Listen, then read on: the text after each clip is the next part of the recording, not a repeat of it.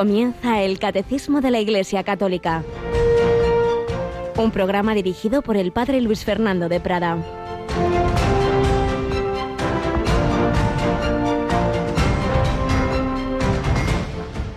Con lazos humanos los atraje, con vínculos de amor. Fui para ellos como quien alza un niño hasta sus mejillas. Me incliné hacia él para darle de comer. Mi corazón está perturbado. Se conmueven mis entrañas. Alabado sean Jesús, María y José. Muy buenos días, queridísima familia de Radio María, en este inicio de este jueves 12 de julio de 2018, en el que la liturgia, la Santa Misa, en este jueves del tiempo ordinario nos ofrece este texto precioso del profeta Oseas. Estamos leyendo esta semana algunos fragmentos en la primera lectura de ese profeta. Es una profecía más bien corta, pero realmente conmovedora. Cuántas, tantas veces tenemos esa imagen falsa de, de un Dios del Antiguo Testamento, cruel, nos saltamos, nos olvidamos textos realmente maravillosos como, como estos pasajes de Oseas en que Dios compara su relación con Israel. Y cuando decimos Israel, pensemos ahora en la Iglesia y pensemos en cada uno de nosotros. La compara, por un lado, con la relación de un padre o madre con su niño pequeño y por otro lado del esposo con la esposa. Y por eso lo que acabo de leer, el Señor lo decía a Israel y repito, apliquémoslo a nosotros. Era yo quien había criado a Efraín, tomándolo en mis brazos, y no reconocieron que yo los cuidaba. Como el Señor nos ha ido cuidando, dándonos la vida, la fe, tantos regalos. Con lazos humanos los atraje, con vínculos de amor. Fui para ellos como quien alza un niño hasta sus mejillas esa cercanía, ese cariño del Señor que nos abraza y nos besa en los sacramentos, especialmente en la Sagrada Comunión. Me incliné hacia Él para darle de comer. Tomad y comed todos de Él, porque esto es mi cuerpo. Mi corazón está perturbado, se conmueven mis entrañas. Nunca hubiéramos imaginado estas palabras en boca de Dios, que quiere decir que nos ama de tal manera que aunque mereciéramos el castigo, pero, pero ese corazón está, está conmovido y por eso dice, no actuaré en el ardor de mi cólera no volveré a destruir a Efraín porque yo soy Dios y no hombre, santo en medio de vosotros, y no me dejo llevar por la ira. El Señor nos ama gratuitamente. Por eso también en el Evangelio de hoy de San Mateo aparece esa frase, ese principio tan importante, gratis habéis recibido, dad gratis. Si somos amados gratuitamente, misericordiosamente, incluso siendo enemigos tantas veces de Dios, pues amemos también así, gratuita y misericordiosamente, incluso a nuestros enemigos.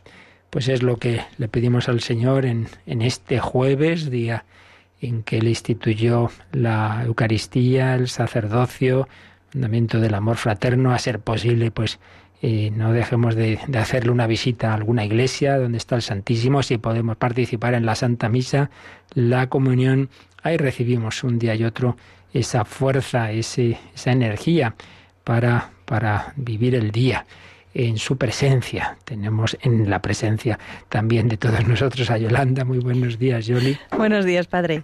Pero ya saben nuestros oyentes, y no se lo contamos, que cuando llegamos a la radio tenemos un enchufe muy especial, ¿verdad? Hay una presencia aquí. Eso es, tenemos el lujo de tener al Señor en la capilla y es pues lo primero, nada más entrar, vamos allí a visitarle y a encomendarnos pues todo el día que, que nos queda por delante lo primero y lo último, porque también al Eso también, ¿verdad? Claro, le agradecemos también la jornada y, y, bueno, pues continuar. Y no es algo casual, está indicado en, en todas las Radio Marías del mundo que si no hay ningún motivo grave en contra, pues haya siempre una capillita y que a ser posible esté en un lugar pues muy accesible de manera que ocurra esto que decimos, que el que llega tanto de los que habitualmente trabajamos aquí como de los que nos vienen a visitar, pues enseguida puedan ver a Jesús en la capilla y los voluntarios de programación pues puedan pedir su luz, ¿verdad? Para, para hacer el programa como Dios quiere. Pues que vivamos así, en esa presencia del Señor, que nos vayamos santificando, como estamos recordando pues tantos testigos y particularmente en estos días algunos, algunos retazos de lo que Dios iba haciendo en el alma de, de la entonces joven Chiara Lubick, hoy ya pues en la presencia divina seguimos recogiendo algunos de, de esos rasgos.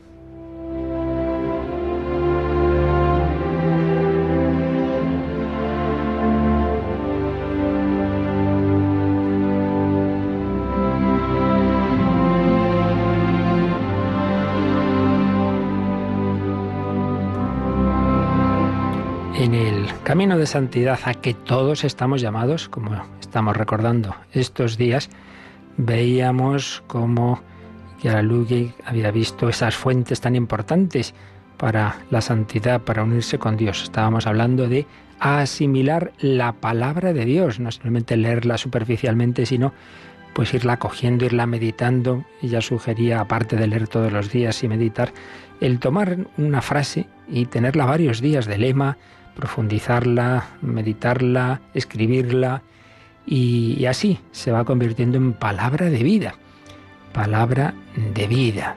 Y ella y sus compañeras pues iban compartiendo pequeños, sorprendentes y alegres hechos, eh, así un poco al estilo de florecillas de, San Francisco, que venían a ser un testimonio vivo de la verdad del Evangelio.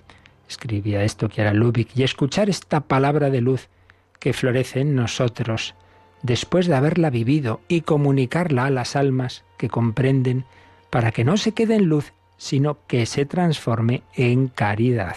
Qué bellas imágenes. La palabra de Dios es luz, lámpara es tu palabra para mis pasos, pero esa luz tiene que ser también fuego, fuego de caridad. De manera que la luz no quede encerrada en el interior del alma, sino expuesta para iluminar también al hermano y ayudarle a crecer espiritualmente para que la palabra de Dios nos haga santas, escribía. Habitualmente pues las personas que han tenido un carisma particular, no digamos los fundadores, suele haber un texto del Evangelio, de la Sagrada Escritura, que les marca de una manera llamativa. Aquí a la Ludwig fue el capítulo 17 de San Juan, la oración sacerdotal, que precisamente en días pasados comentábamos a propósito de, lo que estamos viendo, de lo que habíamos visto sobre todo días pasados de la unidad de, de la Iglesia, esa oración sacerdotal de Jesús. Escribía Kiara, no tenemos un libro o publicación que diga lo que queremos. Nuestro único libro es el Evangelio, tal como la Iglesia lo interpreta, y en particular es la oración de Jesús dirigida al Padre. Esta larga oración fue una revelación para ella. Santifícalos en la verdad, tu palabra es verdad. No ruego solo por ellos, sino por aquellos que por medio de su palabra crean en mí para que todos sean uno. Yo en ellos y tú en mí, para que sean perfectamente uno, y el mundo conozca que tú me has enviado y que los has amado a ellos, como me has amado a mí. Si para otra alma, esta ya canonizada del siglo XX, la conversa judía Edith Stein, Decía que la oración sacerdotal de Jesús desvela el misterio de la vida interior, la inmanencia recíproca de las personas divinas y la inhabitación de Dios en el alma, para ahora desvela además la unidad de las almas a imagen de las personas de la Trinidad. No sólo esa unión, esa mutua inmanencia del Padre, el Hijo y el Espíritu Santo y de su inhabitación en el alma, sino también tenemos ahí una imagen de esa unidad a la que estamos llamados los hombres en Cristo. También hemos hablado de ello en estos días, porque nos incorporamos por el bautismo al cuerpo místico de Cristo. Pero para ello hay que vivir la palabra. Si la vivimos, entonces acabamos convirtiéndonos en esa palabra, o mejor dicho, Cristo vive en nosotros. Esas personas están así vivas, esas personas son reflejo del amor de Dios. La palabra acogida y vivida nos hace ser hombres y mujeres nuevos, nos limpia de nuestro ego, que es lo que no nos deja unirnos a Cristo y entre nosotros. La palabra de vida, escribía, es nuestro tesoro escondido, lo que nos purifica y nos hace uno con Jesús y entre nosotros.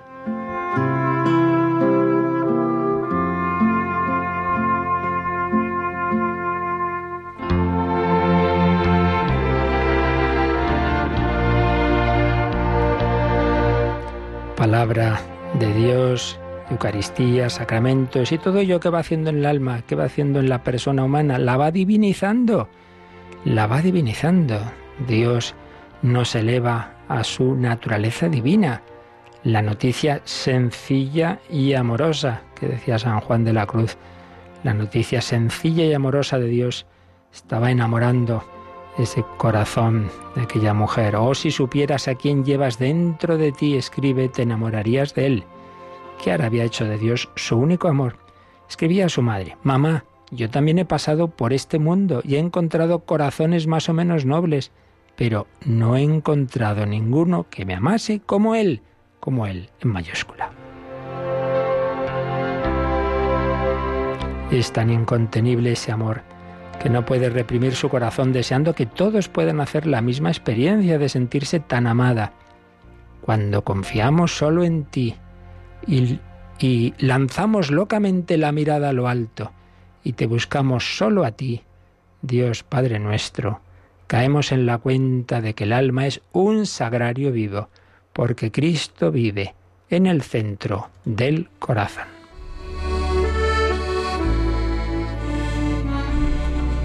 había emprendido el camino del amor para llegar a ti suma felicidad, un camino de transformación, de santificación, que es en realidad un proceso de cristificación de la persona. Escribe también, ¿qué puedo decirte que sea más grande? ¿Y qué es la vida en el amor, sino reproducirle a Él, vivir Él?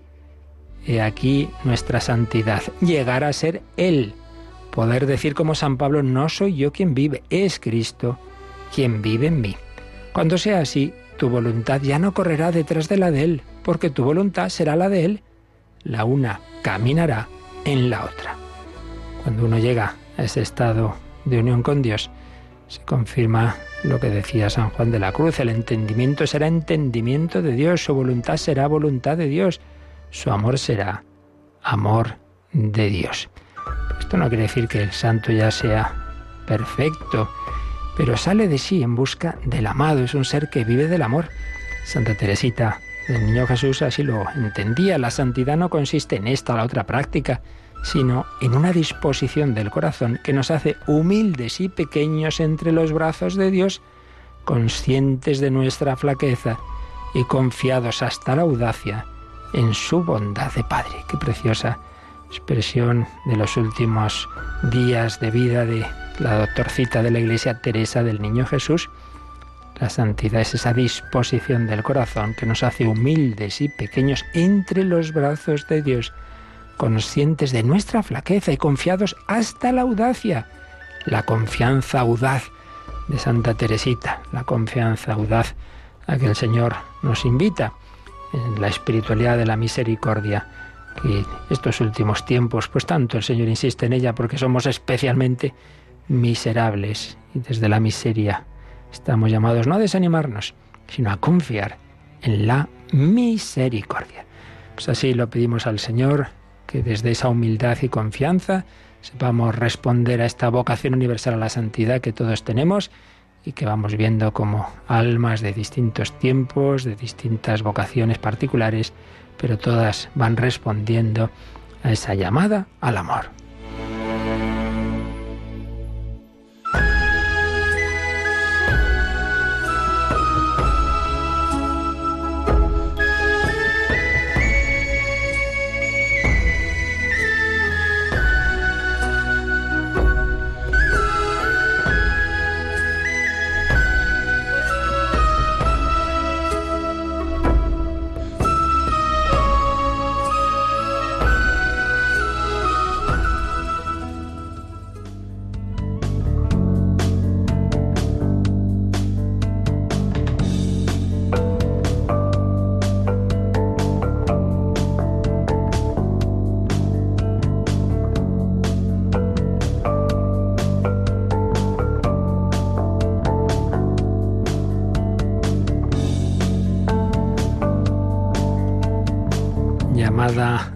Santidad, vocación universal a esa santidad, a ese parecernos a Dios nuestro Padre, como esos hijos que ven los vecinos y dicen, uy, ¿cómo se te parece tu hijo? Pues eso, ojalá nos pareciéramos al Señor, aprended de mí, que soy manso y humilde de corazón, hijos de la Santa Madre Iglesia, pues llamados a la santidad. Estamos comentando esa segunda nota o propiedad esencial de la Iglesia.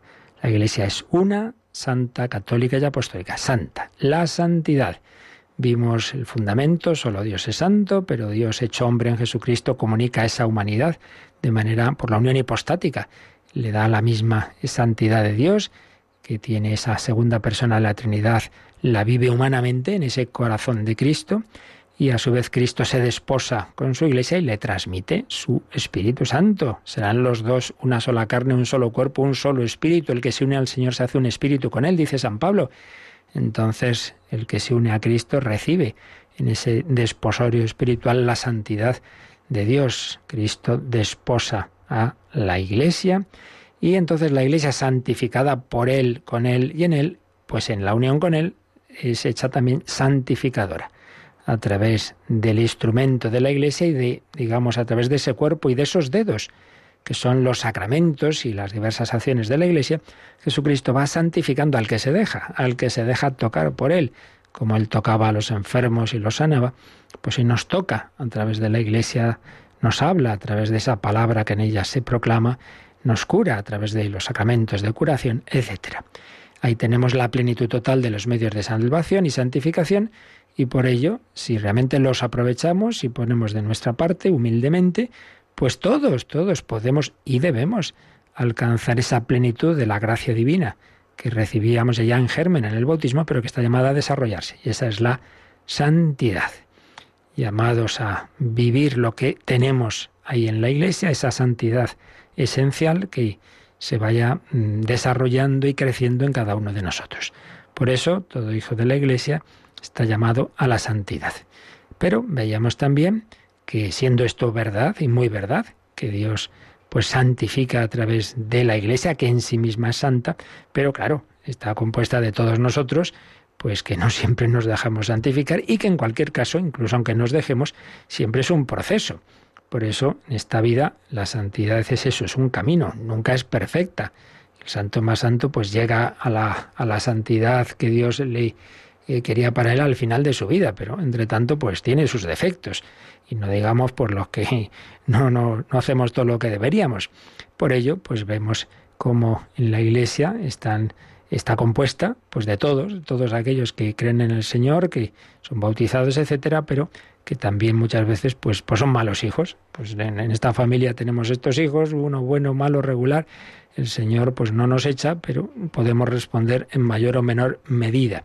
Por eso veíamos también que siendo la Iglesia Santa, sin embargo, pues está compuesta de, todos los, sus miembros en los que muchas veces no se da esa santidad, incluso a veces, como ahora enseguida veremos también, lo contrario, y en cualquier caso, en ese camino hacia la santidad perfecta que está todavía por alcanzar y que en plenitud solo será ya una realidad escatológica. Bien, esto es lo que hemos visto en los días anteriores, números 823, 24 y 25.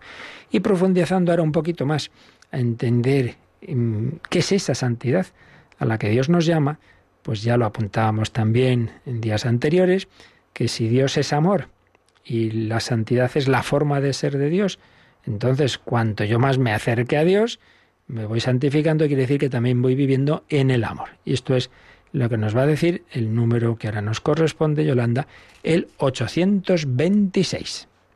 La caridad es el alma de la santidad a la que todos están llamados.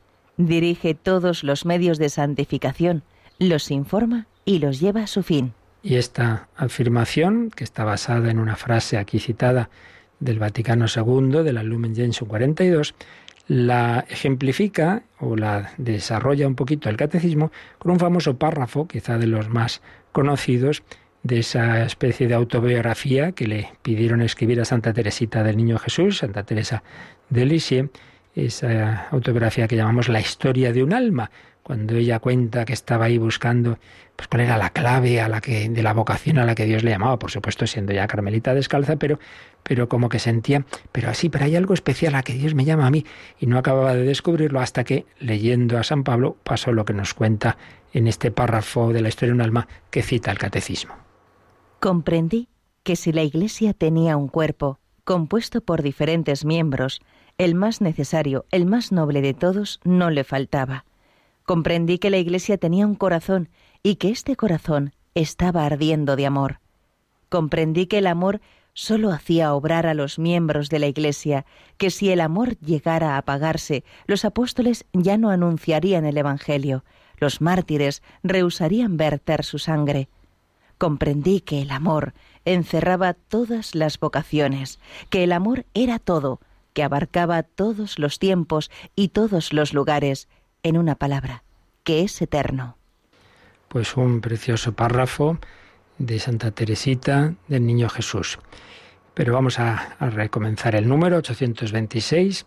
Primero nos ha dicho el catecismo en este número que la caridad, la caridad, que ya sabemos que no es como una expresión que lamentablemente ha quedado devaluada, la caridad, darle no, no, no, no. La caritas, ágape en griego, es la forma de amor propia de Dios y que Él comunica en la vida espiritual es el amor desinteresado, es el amor gratuito, es el amor de benevolencia, es el amor que no busca algo a cambio, no es ese tipo de amor, bueno, que te quiero sensiblemente y espero que tú me correspondas, no, no, es ese amor divino.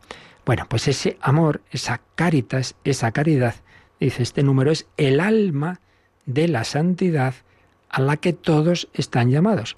Estamos llamados a ser santos, es decir, a amar de esa manera, como vuestro Padre Celestial que hace salir el sol sobre buenos y malos, como vuestro Padre Celestial que, que perdona, que ama, como Jesucristo que reza por aquellos que lo están crucificando.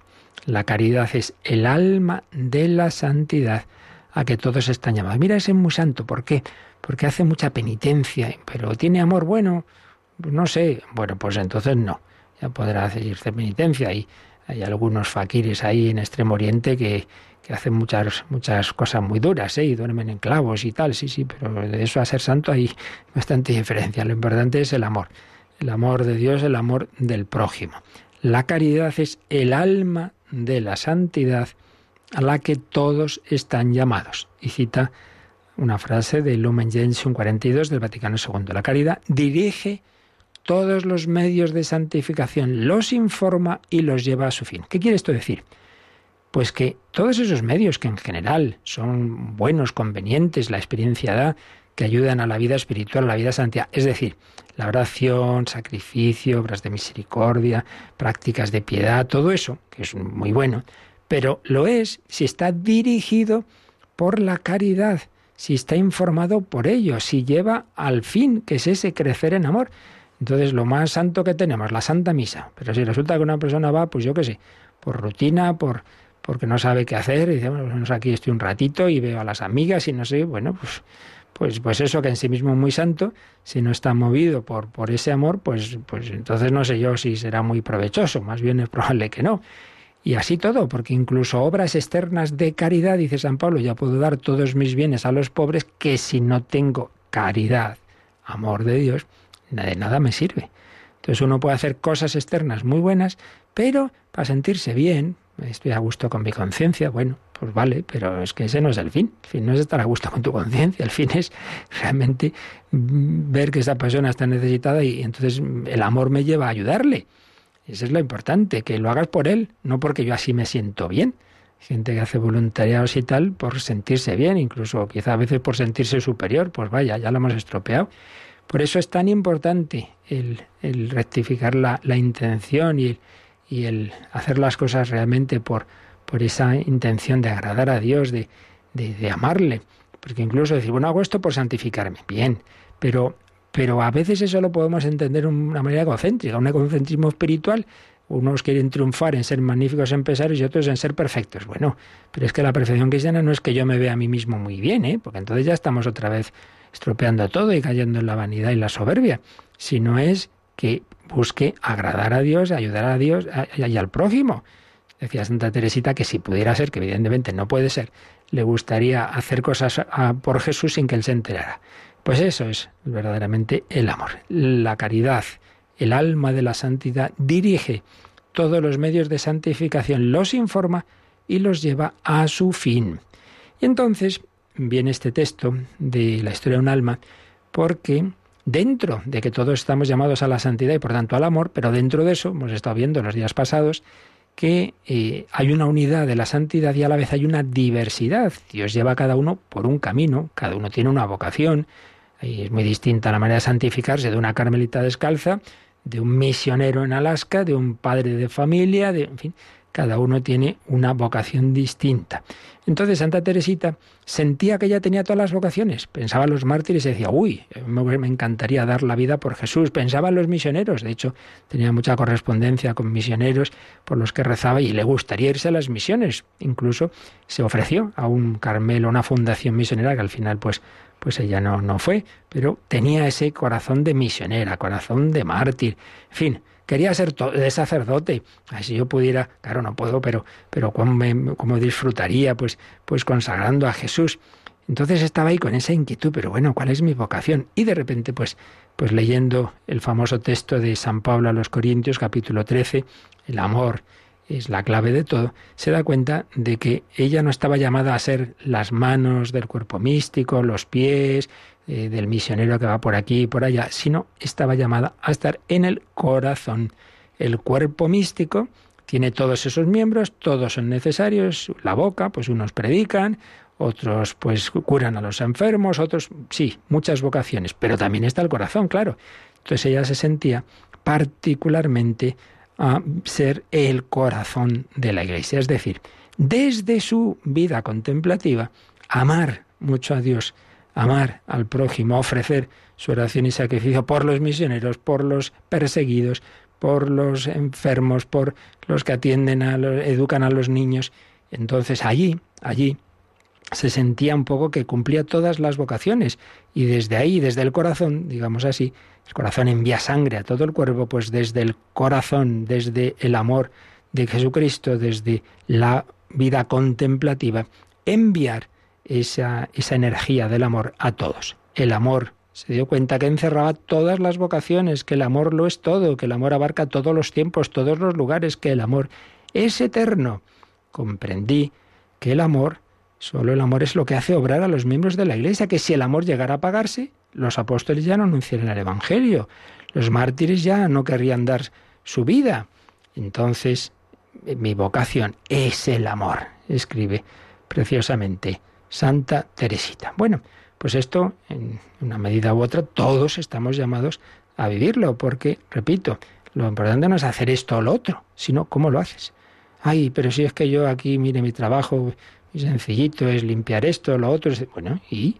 ¿Y la Virgen María qué hacía? Si lo importante no es lo que hacemos, sino cómo lo hacemos. Hacer extraordinariamente lo ordinario.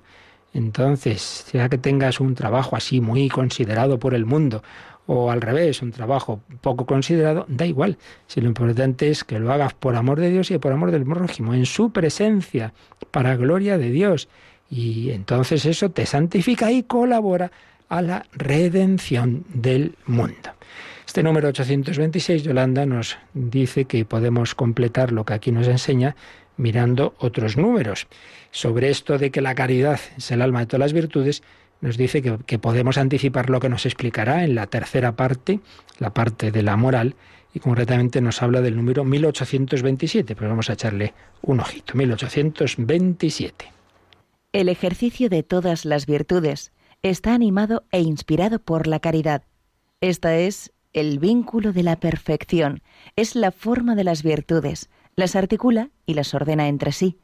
Es fuente y término de su práctica cristiana, la caridad asegura y purifica nuestra facultad humana de amar, la eleva a la perfección sobrenatural del amor divino.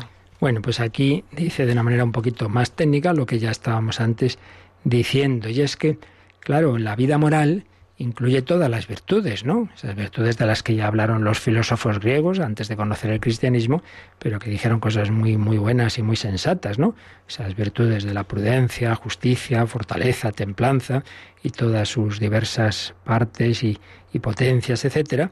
Eh, pero les faltaba, claro, les faltaba esta luz de la revelación que nos hace ver que todas esas virtudes son buenas en tanto en cuanto están movidas por el amor, porque si no vuelvo a lo de antes. Una persona puede tener mucha fortaleza, sí, pero la usa, pues nada, para triunfar eh, él personalmente o su familia, pero no para, para, para ese espíritu de, de corazón, de, de, amor universal, ¿no? Entonces, las virtudes, pues van bien la cosa si están animadas por el vínculo de la perfección. Si uno eh, lucha por la castidad, pero simplemente para sentirse muy íntegro y muy elevado y, no para poder amar desinteresadamente, pues ya, ya hemos estropeado lo que iba bien, ¿no? La forma de las virtudes, la verdadera forma y estilo que debe marcar cualquier eh, virtud y cualquier ejercicio estético en la vida cristiana es el amor, es la caridad, que articula y ordena entre sí las virtudes. Es fuente y término de su práctica cristiana. Así, por un lado, esta idea. Pero por otro lado también nos ha dicho otra cosa muy interesante, y es que ese amor sobrenatural que llamamos agape o caritas, la caridad asegura y purifica nuestra facultad humana de amar. La gracia no destruye la naturaleza, la supone, la perfecciona y la eleva. Entonces es natural, porque estamos hechos a imagen y semejanza de Dios, pues es natural, por ejemplo, que unos padres amen a sus hijos o que unos hijos amen a sus padres. Eso ya está ahí. Pero encima la gracia divina eleva ese amor que ya era natural y le da mucha más fuerza y potencia. Entonces los padres ven en el hijo no solamente ese hijo de sus entrañas, sino ese hijo de Dios que no solo hay que educar a que aprenda a vivir en este mundo, sino a llegar al mundo, a la vida eterna, al cielo, etcétera. La caridad asegura y purifica esa facultad humana de amar y la eleva a la perfección sobrenatural del amor divino. Realmente es maravilloso pues este camino esta vocación a la que Dios nos llama. Pues seguimos enseguida comentando este número tan, tan rico, pero vamos a pedir al Señor, en ese espíritu de Santa Teresita, de humildad, de saber que somos niños pequeños, vamos a pedir al Señor que nos ayude a vivir así, desde la humildad y la confianza, nuestra llamada al amor, que lo importante no es hacer esto o lo otro, sino hacerlo todo con amor, como ese niño pequeño que hace sonreír a sus padres.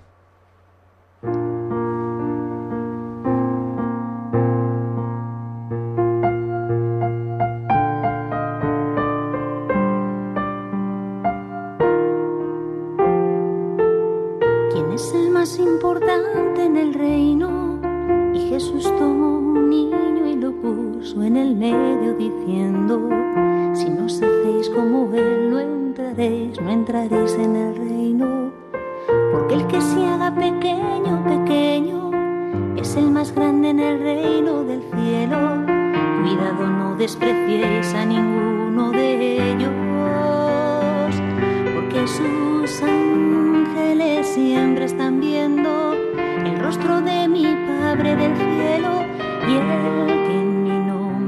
un niño de estos, me acoge a mí.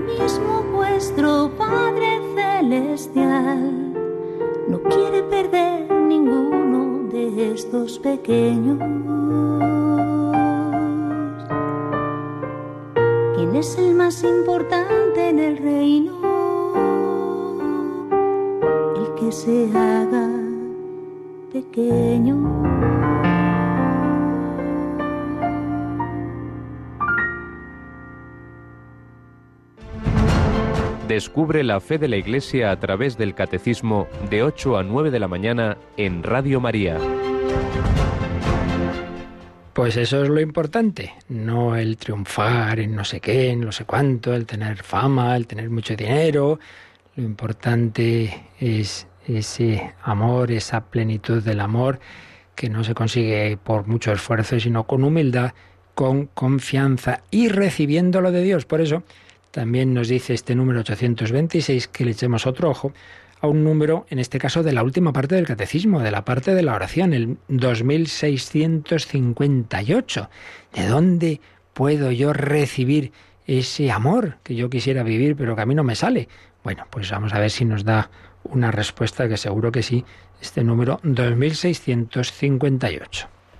La esperanza no falla, porque el amor de Dios ha sido derramado en nuestros corazones por el Espíritu Santo que nos ha sido dado La oración formada en la vida litúrgica saca todo del amor con el que somos amados en Cristo y que nos permite responder amando como Él nos ha amado. El amor es la fuente de la oración.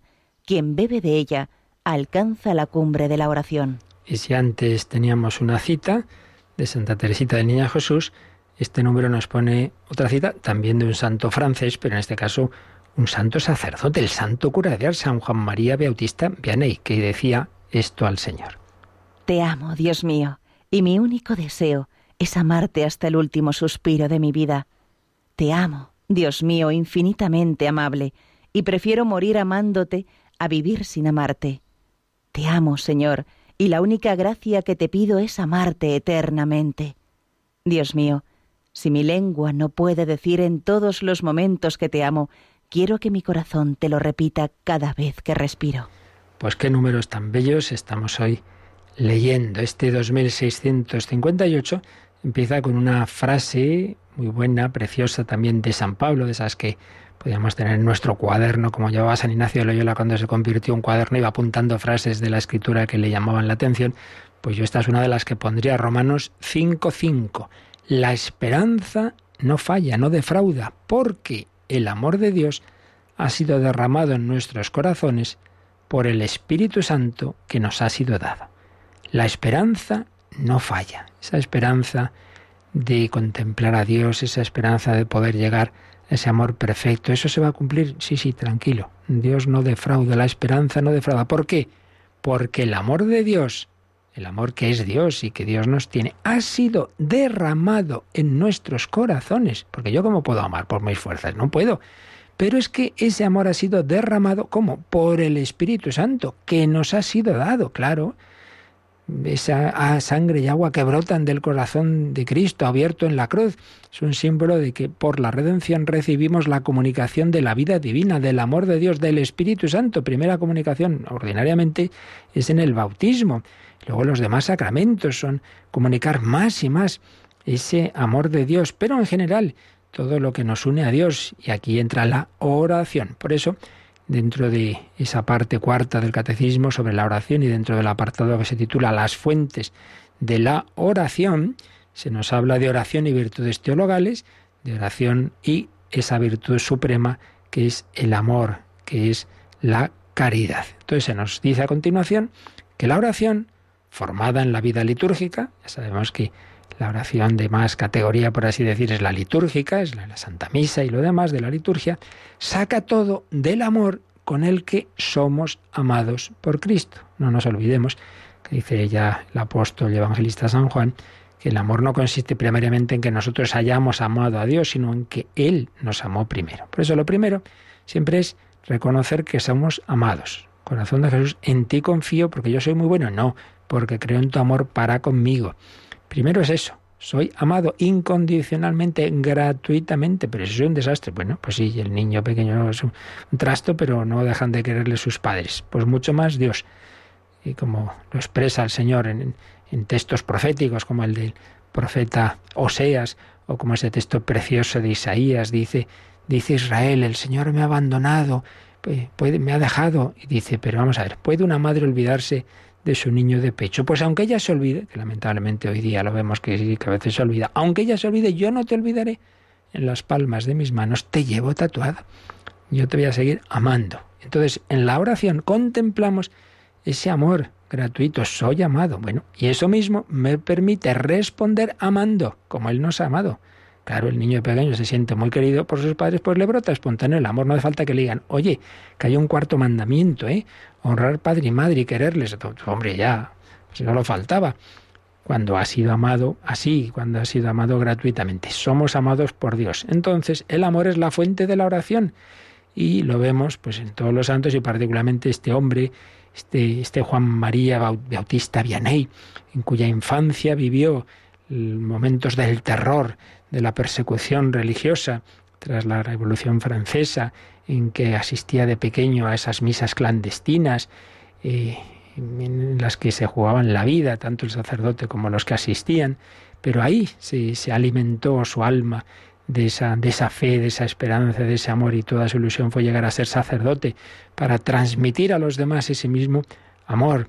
Y eso fue su vida, un amor loco a Dios, particularmente el Dios hecho carne en la Eucaristía. Se pasaba horas, las horas que le dejaba al ministerio, que no eran tampoco muchas, pero todo lo que podía ante el sagrario y celebraba la misa y se transfiguraba.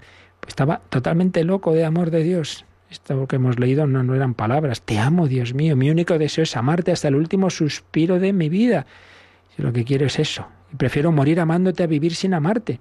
Y se lo quisiera decir todos los, todo momento al Señor que te amo, pero que te lo diga por lo menos mi corazón. Fuente de la caridad a la que todos estamos llamados, la oración. Y finalmente, vamos a ver, Yolanda, otro número que también nos sugiere, nos sugiere el catecismo, es el 864, que este lo, lo veremos pronto ya, si Dios quiere, porque nos, quede, nos, nos llega prontito, pero vamos a anticiparlo, que nos habla de la relación entre, entre el amor, la oración y, la, y el apostolado. 864. Siendo Cristo enviado por el Padre, fuente y origen de todo el apostolado de la Iglesia, es evidente que la fecundidad del apostolado tanto el de los ministros ordenados como el de los laicos, depende de su unión vital con Cristo. Según sean las vocaciones, las interpretaciones de los tiempos, los dones variados del Espíritu Santo, el apostolado toma las formas más diversas. Pero la caridad, conseguida sobre todo en la Eucaristía, siempre es como el alma de todo apostolado. Pues este es un número muy importante que está basado sobre todo, aparte de alguna frase del Nuevo Testamento, pero sobre todo está basado en el documento del apostolado seglar del Concilio Vaticano II. Entonces la idea es esta. Todo apostolado, sea el de los sacerdotes religiosos o de los laicos, que sobre todo, como digo, en el que aquí se, se fija, eh, citando ese documento apostólico en en números 3 y 4, pues todo apostolado, toda obra de evangelización, a veces pensamos que va a ser eficaz pues porque organiza muy bien, porque uso estos medios, estos otros. Mire, mira, lo que es fecundo al final, a largo plazo, es aquello que se hace unidos con Cristo. Si estamos unidos con Cristo, estamos recibiendo su amor, esto que veíamos en el número anterior sobre la oración. Entonces las cosas serán tanto más fecundas cuanto más se hagan desde esa unión con el Señor. Por eso es un gravísimo error en el que caemos tantas veces, empezando por nosotros los sacerdotes, el activismo, muchas cosas, muchas cosas, y al final no haces oración y al final no brotan del verdadero amor, sino brotan eso, del protagonismo, de que a mí me gusta hacer cosas. Bueno, pero si Dios ya lo podía hacer él solito, ¿eh? si no se trata de eso, se trata de hacer las cosas por amor, por amor, porque no es hacer por hacer, sino que sin mí no podéis hacer nada. La fecundidad del apostolado depende de la unión vital con Cristo. El apostolado podrá tomar formas muy diversas según las épocas, los distintos dones y carismas, pero, dice este número, es siempre la caridad, conseguida sobre todo en la Eucaristía, es siempre la caridad, el alma de todo apostolado. Lo que verdaderamente hace que un apostolado sea mm, fecundo, sea mm, válido, sea provechoso, es eso, es que se actúe por caridad, es decir, por amor, por amor gratuito, por amor fervoroso, por amor ferviente que viene de Dios nuestro Señor. Bueno, pues yo creo que con este número y estos números marginales nos ha dado hoy el Señor, la Iglesia, el Catecismo, una preciosa enseñanza para toda nuestra vida. Lo importante no es lo que hacemos, sino cómo lo hacemos y las tareas más sencillas de tu casa, de tu trabajo, de tu día a día, de tus limitaciones, de tu enfermedad, si las vives con amor, pues eso es lo que cuenta. Decía la misma Santa Teresita, recoger un alfiler por amor de Dios puede salvar un alma. En cambio, hacer obras muy importantes así a los ojos del mundo, sin amor, pues no, no sirve para nada. No sirve para nada. Para alimentar a lo mejor tu vanidad para que esa persona se crea encima en la iglesia, que hace muchas cosas, que menos mal, ¿no? que es el salvador de la parroquia, de, del movimiento, de no sé qué, de no sé cuántos. El amor de Dios. Bien, pues es lo que le pedimos al Señor, que alimente nuestro amor. Es lo que nos enseña este número 826 dentro de este apartado sobre esa vocación a la santidad para responder a esa nota esencial de la Iglesia que es su santidad.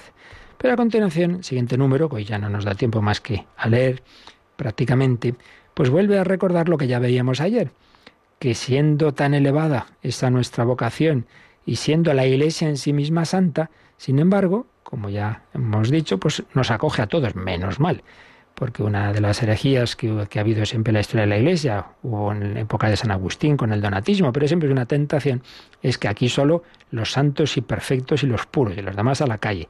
Eh, había aquellas persecuciones del Imperio Romano, algunos pues flaquearon, eh, apostataron, luego se arrepintieron. No, no, no, demasiado tarde, esto es ya nada. Hombre, pues no, no, eso no es así.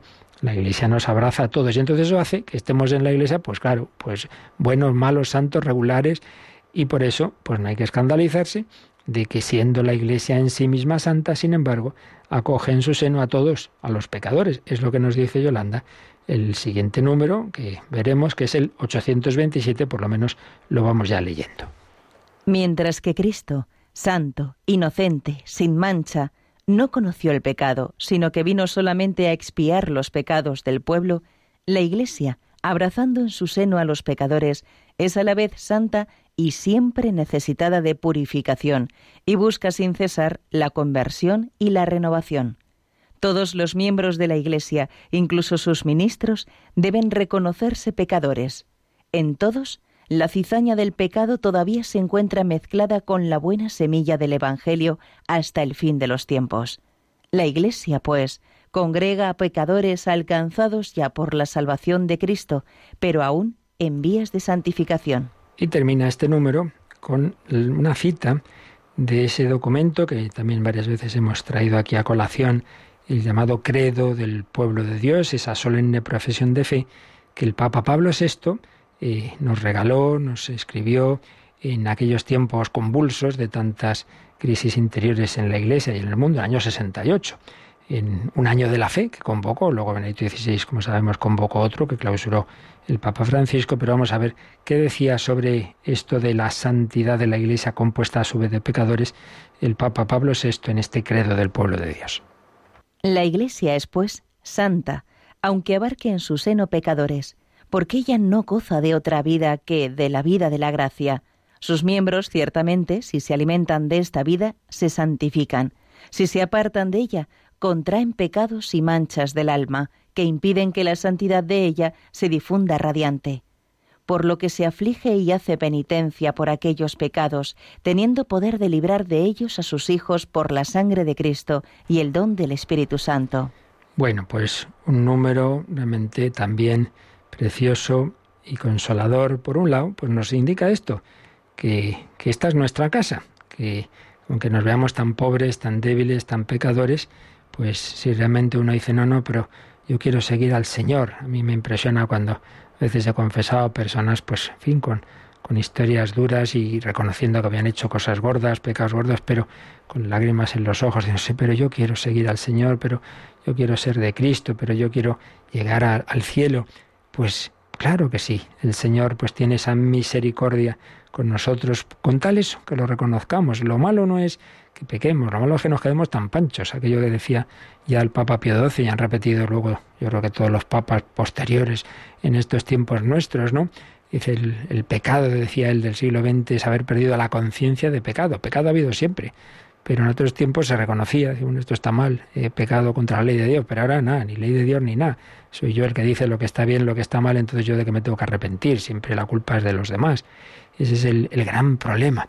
Pero si uno es humilde, si uno reconoce su, su pecado, pues el Señor y por tanto su iglesia, que es su cuerpo místico, te acoge, te abraza. No hay pecado, por grave que sea, que no pueda ser perdonado. Ves que nos lo han repetido el Señor, sus, sus eh, santos enviados por Él, sus mensajeros, los papas lo han recordado 40 veces, que, que no hay pecado, por grave que sea, que el Señor no pueda sanar y perdonar.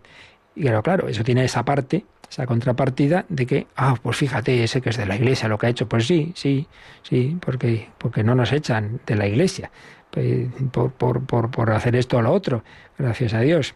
El Señor, pues en su misericordia, pues no eh, hace lo que nos gustaría muchas veces hacer, todos los malos que les caiga un rayo y desaparezca. Pues, pues no, ya lo dijeron Santiago Juan, cree, Señor, vamos a pedir que caiga fuego del cielo porque no te han querido recibir en este pueblo. Pues no, no, no sabéis de qué espíritu soy, yo no he venido a eso vamos a quitar toda la cizaña. Pues no, vamos a dejar que crezca trigo y cizaña. Ya vamos a dar tiempo a que la cizaña se convierta en trigo y si no, bueno, pues ya se recogerá, pero al final.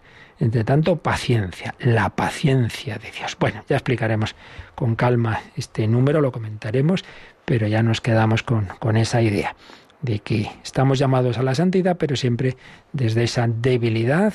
No nos escandalicemos ni de nosotros mismos ni de los demás, por supuesto, porque el Señor va haciendo su obra. Con este barro, con este barro va rehaciendo esa vasija que le estropeamos, que se rompe, pero vuelve a intentarlo otra vez, vuelve a darnos otra oportunidad, pero eso sí, claro, la vida se termina. Por eso no abusemos de esa misericordia, sino que sea ocasión para agradecer y desde el agradecimiento pues intentar tener esa generosidad, amor, caridad. Nos quedamos con esta enseñanza, con esta palabra que le hemos oído ya a Santa Teresita. Mi vocación es el amor, donde hay amor, allí está Dios. Lo meditamos y si queréis alguna consulta, algún comentario, tenemos ahora unos minutitos.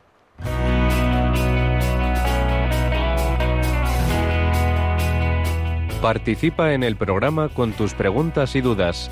Llama al 91005 9419. 91005 9419. También puedes escribir un mail a catecismo arroba radiomaria.es catecismo arroba radiomaria.es.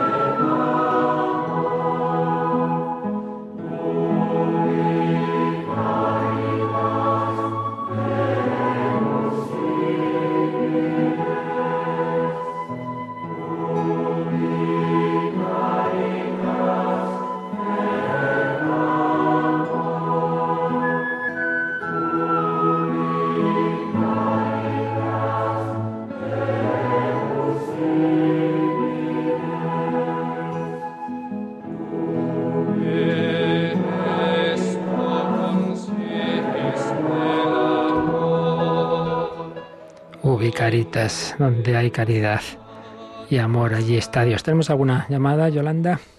Sí, nos ha llamado María de Granada y nos hace dos preguntas. Una es, ¿por qué se le llama al demonio príncipe de este mundo? Y la otra es si es correcto arrodillarse y santiguarse ante las imágenes de, de, un santo o de la Virgen o solo hay que arrodillarse y santiguarse ante el Santísimo. Mm, vale, bueno, ninguna de las Vamos a poner por orden. La primera es como muchas veces, como Jesús llamaba más de una ocasión al demonio. Entonces, bueno, habría que preguntarle a él, ¿verdad?, el por qué. Pero bueno, así de primeras, creo que la razón es, lamentablemente, es, es esta, ¿no? Que, que el demonio tiene, tiene, el Señor le ha dejado, le ha dejado un poder en este mundo, un poder relativo, es criatura. No, nunca caigamos en el maniqueísmo como si hubiera un Dios bueno y un Dios malo de igual poder, de ninguna manera, es una criatura. Pero es una criatura, ciertamente, que tras el pecado original y toda la cadena de pecados y, nuestra libertad herida y, a pesar de que Cristo ha vencido al demonio y que tenemos los medios, como hemos visto hoy, para vencerlo, pero lamentablemente tiene poder, tiene poder en este mundo y influye mucho y hay épocas que más y que menos, y desde luego esta me temo que es una de las de mucha influencia. Entonces, en ese sentido, es príncipe, no rey. Ahí está la diferencia, el único rey es Jesucristo. Pero príncipe de este mundo porque aquel que no se une a Cristo, al final, acaba bajo su dominio. ¿Cuál era la...? Así ah, la otra, sí.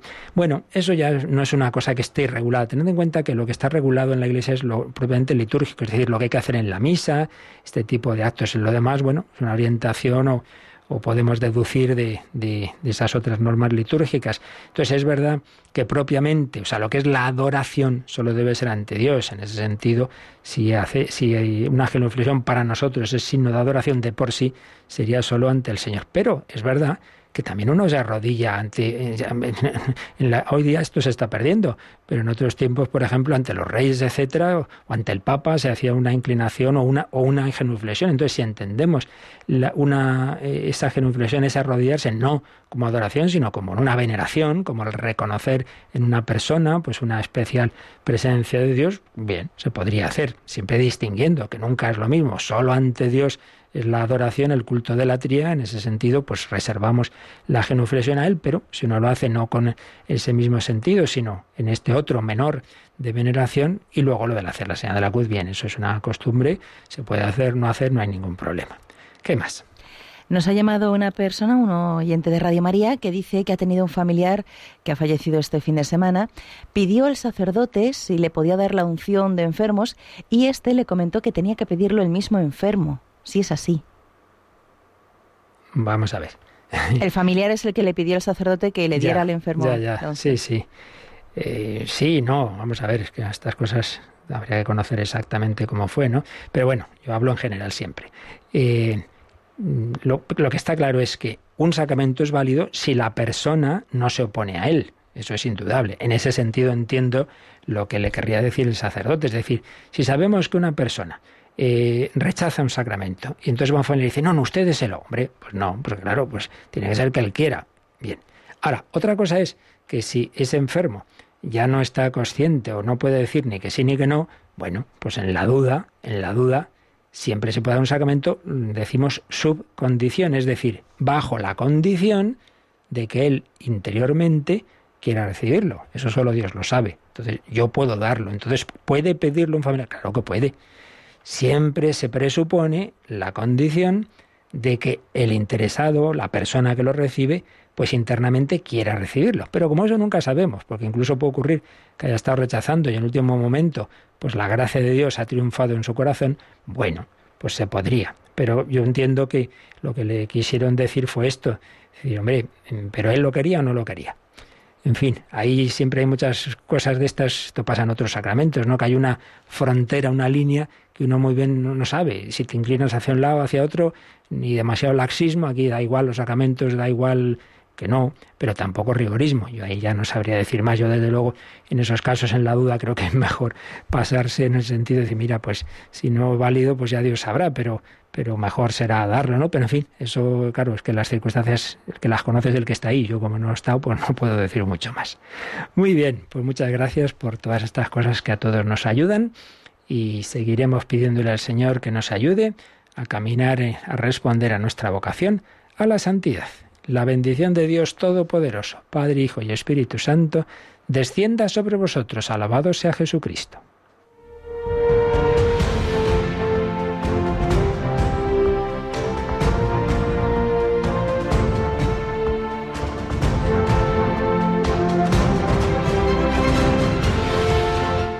Han escuchado en Radio María el Catecismo de la Iglesia Católica.